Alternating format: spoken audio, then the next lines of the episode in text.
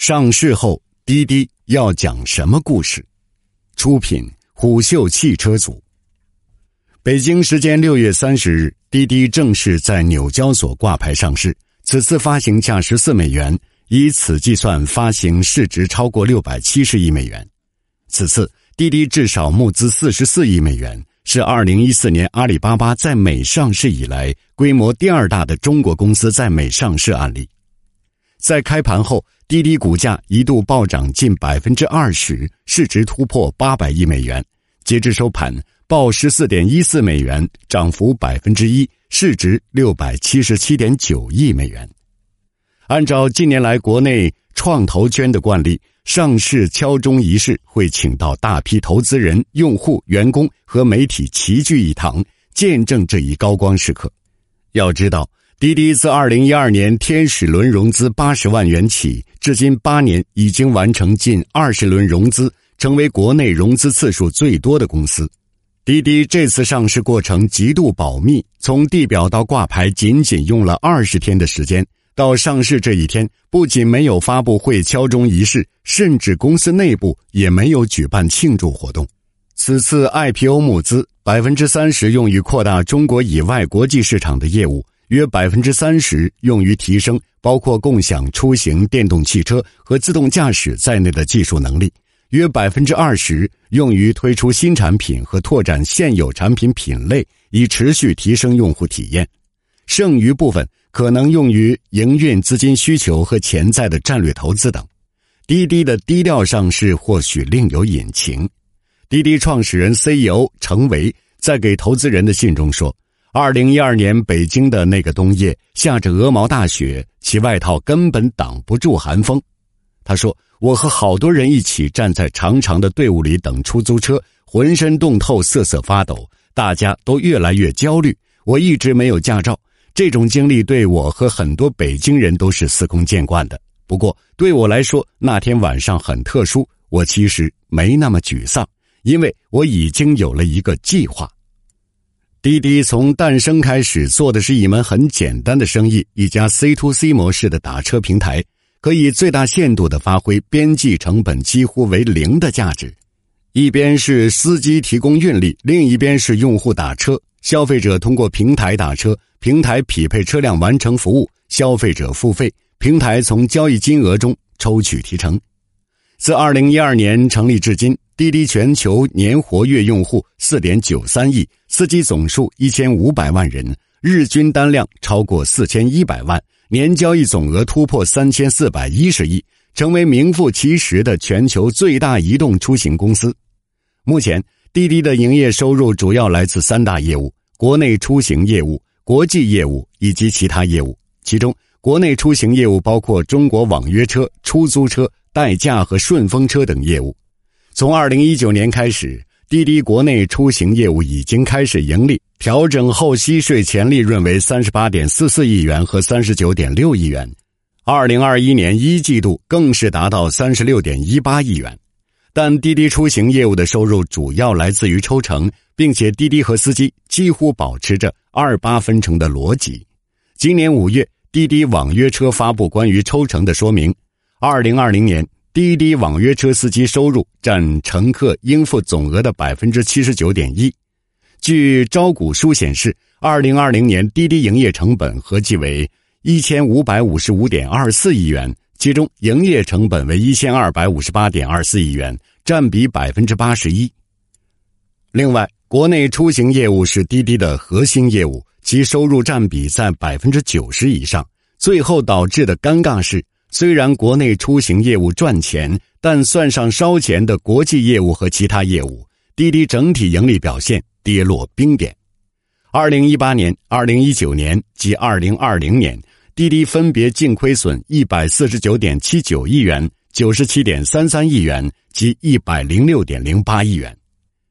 想要盈利，大体会有三种方式：一、提高佣金；二、降低补贴；三、提升营收空间。但提高佣金和降低补贴，无疑会带来司机和乘客流向其他平台的巨大风险。因为网约车市场里包括首汽约车、滴答出行等等一系列的平台，都在各项业务上穷追不舍。就连车企巨头们也盯上这门生意。六月三十号，一汽大众斥资四亿元成立了一家网约车公司——摩羯出行。然而，营收空间的提升更依赖于整体市场规模，网约车市场趋于萎缩早已不是新闻。据统计，二零一九年我国网约车市场规模为三千零四十四点一亿元，增长率降至百分之三点四二。二零二零年受疫情影响，国内网约车市场出现了负增长，整体规模降至两千九百八十亿元，行业发展已处于存量期。在过去几年，滴滴尝试过横向发展，并不断迈入新的领域。从共享两轮业务到滴滴货运，再到诚心优选，新业务无疑都会陷入一种循环：融资补贴、抢占市场、涨价赚钱。招股书显示，青桔单车的最新估值是十九亿美元，滴滴持有其百分之八十八点三的股份。滴滴货运在今年一季度完成一轮融资，其最新估值是二十八亿美元，滴滴持有其百分之五十七点六的股份。滴滴社区团购业务诚心优选的最新估值是十八亿美元，滴滴持有诚心优选百分之三十二点八的股份，今年三月底被分拆，不再计入合并财务报表。靠外部书写是滴滴对于新业务一贯做法，对于这些子业务，要么是重资产运营，要么是同质化严重，或者是供应链已经被其他平台所牢牢掌控。总的来说。就是滴滴在 C 端的横向业务扩张带来未来想象空间，显然是非常有限的。打破天花板的方式就是跳到一个新的市场，一个天花板更高的市场。华为、小米进军汽车领域的逻辑大抵如此。今年三月三十号，小米创始人雷军宣布亲自带队造车。几天后，汽车界、投资界的大佬齐聚小米科技园，有投资人戏言。如果你没有接到邀请，说明你跟中国新能源汽车的主流圈子还有距离。恰巧滴滴创始人程维就出席了这场造车盛宴。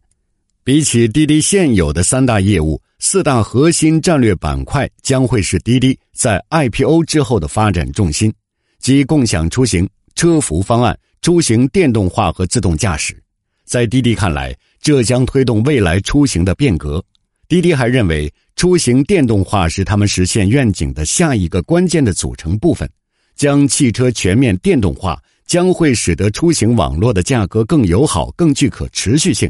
再稍加设想，这家公司最后可能会成为一个庞大的自动驾驶网约车运营商，涵盖研发、制造、出租、保养、充电等一系列的业务，扮演一个电动汽车全生命周期管理者的角色。目的是。最大限度提高网约车的运营效率和用户体验，这并不是做白日梦。截至二零二零年底，在中国有五百五十万辆注册的电动车，其中滴滴平台上就有一百万辆电动车。这些用于共享出行的电动车，贡献了二零二零年度中国电动车总行驶里程的百分之三十八。而滴滴的小桔充电，截至目前已经拥有八点八万根公共充电桩。在二零二一年一季度，该公司的充电网络占到中国电动车总充电量的百分之三十。滴滴已然活成了车企梦寐以求的出行服务运营商。好的故事总是需要一个好的开头。去年十一月十六日，滴滴正式发布全球首款定制网约车第一，这是全球第一台为网约车场景高度定制的车型。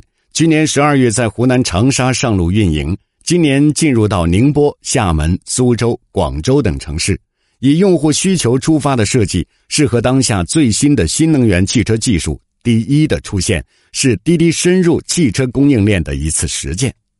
此前有消息报道，滴滴开始启动造车项目，负责人为此前滴滴与比亚迪联合发布的网约定制车第一的首席产品官杨俊，同时他也是滴滴副总裁兼小桔车服总经理。目前，团队已经开始从各家新能源车企进行挖人。在小米高调宣布造车之后，滴滴对于这件事上一直处于秘密行事的阶段。通过翻阅滴滴官网招聘信息发现，二零二一年四月份起，滴滴开始成体系的招聘汽车制造相关的人才。从招聘的岗位上看，滴滴汽车项目覆盖了项目管理、工程研发、采购、制造的方方面面，造车所需的职位基本上已经配齐了。最近一次更新招聘人才消息，是在滴滴挂牌上市这天，六月三十日更新的内饰专家一职中，职位描述的第一条就写到。参与整车新产品研发项目。话说回来，虽然二级市场对于造车的期待值很高，但从造车新势力的基本面来看，现在这些企业的盈利能力并不强。今年一季度财报显示，蔚来汽车净亏损四十八点七五亿元，小鹏汽车净亏损七点八六亿元，理想汽车净亏损三点六亿元。三家车企二零二一年一季度。合计亏损超过六十亿元，对于滴滴来说，当下造车最直接的帮助是降低成本。不久前，T 三出行向虎嗅透露，该公司与主机厂合作的新一代定制车即将投入运营，与滴滴第一类似，配置了单侧电滑门、人脸识别、车内监控、一键报警等配置，在成本方面比传统车全生命周期成本优化约百分之二十。在招股书中，滴滴还对共享出行每公里的运营成本进行了分析。燃油车每公里的运营成本为一点一元，其中零点六元是油耗和维保。换成电动车后，这两个项目的每公里支出会降低到零点三元，使得每公里的运营成本降至零点八元。二零一八年，滴滴出行与理想汽车宣布合作时，理想汽车创始人李想就表示。中国出行市场需求巨大，但基于标准燃油车的乘用车车型，其成本结构十分不合理。通过网约车使用场景设计一款专用车型，将以控制每公里的投入运营成本为目标，而不是局限于车本身的成本，最终可以让司机每公里收入获得百分之二十到三十的提升。对于自动驾驶网约车，理想当时还表示，尽管传感器不便宜，但是无人驾驶网约车可以不停运转，随着运程里程数增加，成本将不断下降。高瓴资本创始人张磊在价值中一直提创造力。一家企业最大的护城河不是用户，不是品牌，而是创造力。程维在去年曾公开表示，到二零二五年，搭载自动驾驶的共享汽车。有望在滴滴平台普及超过一百万台，新的迭代版本能够搭载滴滴自研的无人驾驶模块。到二零三零年，希望去掉驾驶舱，能够实现完全意义上的自动驾驶。去年六月，滴滴出行首次面向公众开放自动驾驶服务，并邀请央视主持人朱广权直播演示自动驾驶网约车。由于当天下起了大雨，影响了自动驾驶的感知系统。直播演示出现了一些小插曲。当时，央视财经评论员刘哥在微博上表示，滴滴号称此次在上海投入的是 L 四级别的智能驾驶无人车，但是在直播中，驾驶员多次接管方向盘，遇到复杂场景需要远程求助，头回亮相，严重翻车。在自动驾驶这条路上，滴滴本身也没有高调的资本。Uber 在去年底已经出售旗下 ATG 自动驾驶业务，来福车把自动驾驶业务卖给丰田，所以在全球范围内继续自主研发自动驾驶的网约车平台仅滴滴一家。对于自动驾驶网约车的商业化落地可能性，业内尚未讨论出比较明确的答案。更重要的是，自动驾驶赛道上的领头羊，短时间内滴滴无法逾越。谷歌母公司旗下的自动驾驶公司 Waymo 最早于二零零九年就开始，二零一六年从拆分出来独立。相比之下，滴滴到二零一六年才组建自动驾驶技术研发部门，并在二零一九年八月将自动驾驶部门升级为独立公司。先发优势主要体现在人才。早在二零一九年威某的员工就超过九百五十人，到二零二零年，这家公司的员工超过了一千五百人。其中三分之二的员工都是工程技术人员，相比之下，滴滴自动驾驶目前团队人数在五百人规模左右。早在二零一七年，程维到清华大学进行招聘宣讲时，甚至直接拿未来的城市智能交通系统愿景 PPT 来吸引清华的毕业生。通常来说，行业里会拿专利实测里程等数据作为评判一家自动驾驶公司技术实力的参考标准之一。但自动驾驶领域对于人才的依赖程度极高，稀缺程度也极高。那么抢人的重要性远大于抢钱。七月一日，理想汽车理想在公司六周年手册中写道：“自动驾驶已经到了未知的无人区，不是一两个聪明人想明白的，而要一群聪明人跑出来的。”截至二零二一年三月三十一日，滴滴自动驾驶公司估值为三十四亿美元。而作为对比，上月刚完成新一轮二十五亿美元的融资后的威某最新估值超过了三百亿美元。威某构建的自动驾驶网约车、自动驾驶货运配送、自动驾驶技术授权的闭环商业模式，让后来者望尘莫及。实际上，滴滴做自动驾驶的先天优势来自于其网约车业务上的积累。比如，采用混合派单的方式，降低冷启动的资金要求，即使只投放少量自动驾驶车辆，也不会影响乘客的打车体验。此外，平台的运营调度经验是决定自动驾驶服务商业化效率的重要因素。滴滴的最大优势还是在于庞大的运营车辆积累的真实道路交通数据。简单讲，滴滴平台旗下的每一辆车辆都是潜在的数据收集设备。出租车司机在路上每跑一单，都是在为滴滴免费收集数据。同时，滴滴局势也为自动驾驶收集众多出行场景现实数据。相比其他自动驾驶公司专门的测试车采集，成本更低，而且通过打造。众包大数据加算法的研发闭环，可以解决自动驾驶技术中的长尾问题。但是，数据本身没有价值，挖掘和使用它才会产生价值。自动驾驶测试收集来的数据处理，需要分拣、训练、仿真、算力、算法的支持。本质上，实现自动驾驶就是需要不断的喂数据，让车辆学人类如何熟练驾驶。这是一件。极其烧钱且长期烧钱的事情。在招股书中，滴滴用六十页的篇幅介绍其各项业务正面临的多项风险。无论是现有的网约车业务，还是未来可能迈向商业化落地的自动驾驶网约车，政策和监管永远都是绕不开的变量因素。低调上市，或许对于滴滴来说是好事儿。商业洞听是虎嗅推出的一档音频节目，精选虎嗅耐听的文章，分享有洞见的商业故事。我们下期再见。